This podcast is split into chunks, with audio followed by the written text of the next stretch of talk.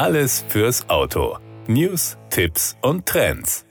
Der Polestar 3 ist das erste SUV des Unternehmens und dessen erstes Auto, das auf zwei Kontinenten produziert werden soll. Bei diesem Fahrzeug verbinden sich skandinavischer Minimalismus und Purismus mit den wichtigsten Charakteristiken eines Sports Utility Vehicles und definieren so den SUV für das Elektrozeitalter.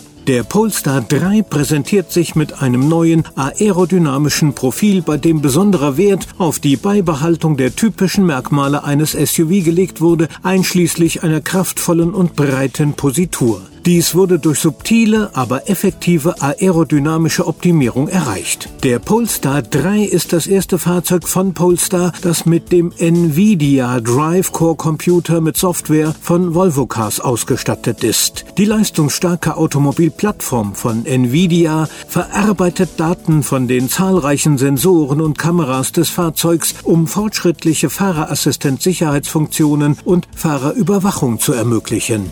Teil der Polestar 3 DNA sind die fortschrittlichen Sicherheitstechnologien von Volvo Cars. Nachdem Volvo Cars kürzlich eine neue Sicherheitsära eingeläutet hat, kommt die nächste Generation der aktiven und passiven Sicherheitsmerkmale auch beim Polestar 3 zum Einsatz. Dazu gehört die neueste Innovation. Radarsensoren im Innenraum, die Bewegungen im Submillimeterbereich erkennen können. Dies verhindert, dass Kinder oder Haustiere unbeabsichtigt im Fahrzeuginneren zurückgelassen werden. Das System ist auch mit der Klimaanlage verbunden, um Hitzschlag oder Unterkühlung zu vermeiden. Zum Launch ist der Polestar 3 in einer heckbetonten Dual-Motor-Konfiguration erhältlich. Das Serienfahrzeug leistet insgesamt 360 Kilowatt und hat 840 Newtonmeter Drehmoment. Mit dem optionalen Performance-Paket beträgt die Gesamtleistung 380 Kilowatt und 910 Newtonmeter. Der einstellbare One-Pedal-Drive ist ebenso enthalten wie eine elektrische Torque-Vectoring-Doppelkupplungsfunktion an der Hinterachse. Eine Weiterentwicklung der Technik, die zunächst im Polestar 1 eingesetzt wurde.